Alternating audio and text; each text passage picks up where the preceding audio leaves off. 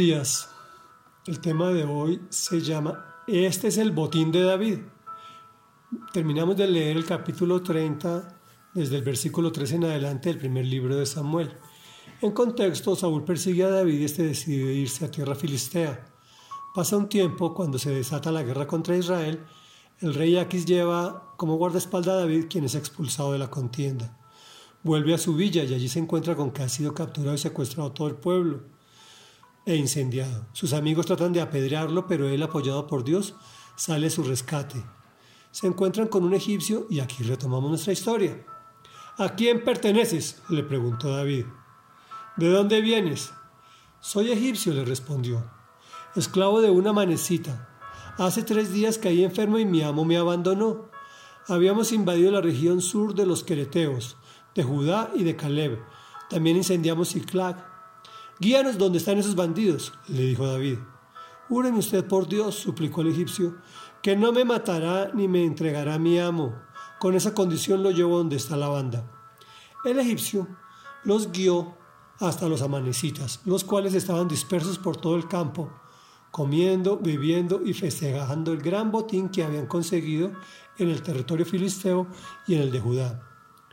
David los atacó al amanecer y los combatió hasta la tarde del día siguiente. Los únicos que lograron escapar fueron 400 muchachos que huyeron en sus camellos. David pudo recobrar todo lo que los amalecitas se habían robado y también rescató a sus dos esposas. Nada les faltó del botín, ni grande ni pequeño, ni hijos ni hijas, ni ninguna otra cosa de lo que les habían quitado. David también se apoderó de todas las ovejas y del ganado la gente llevaba todo al frente y pregonaba, este es el botín de David. Luego David regresó al arroyo de Besor, donde se habían quedado los 200 hombres que estaban demasiado cansados para seguirlos. Ellos salieron al encuentro de David y su gente, y David por su parte se acercó para saludarlos.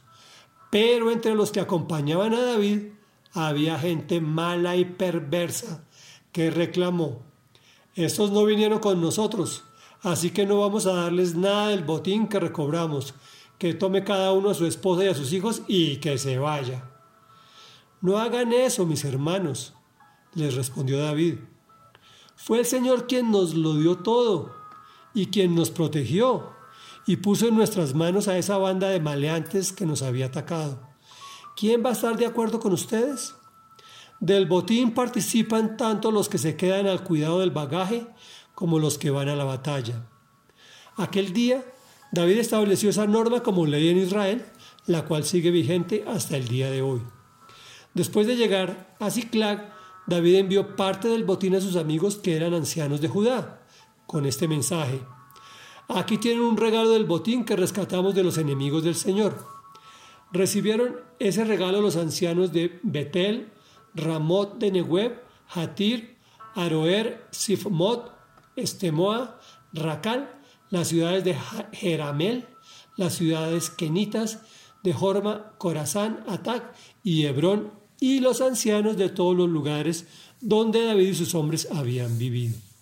Meditación. De entrada localizamos a Dios guiando a David por intermedio del egipcio para encontrar los delincuentes. David y sus hombres rescatan a todas las personas, todo lo robado y además consiguen un nuevo y gran botín. ¿Recuerdan lo que hablábamos ayer? Los que querían apedrearlo ayer ahora cantan y pregonan, este es el botín de David. Definitivamente el corazón del hombre no es confiable. Como llama el Señor a los envidiosos, gente mala y perversa, pues no quieren repartir el botín con los que estaban extenuados. Nuevamente vemos el corazón generoso de David. No hagan eso, mis hermanos, reconociendo que todo es del Señor quien lo dio y quien protegió. Tampoco podemos desestimar el carácter no solo de estratega de David, sino político, enviando regalos a los ancianos, le hace dirigentes, preparando su regreso a Israel. Oremos. Te damos gracias, amado Rey Dios, porque tú estás al control de todas nuestras cosas, Señor. A veces vemos situaciones maravillosas que finalmente terminan convirtiéndose en problemas serios.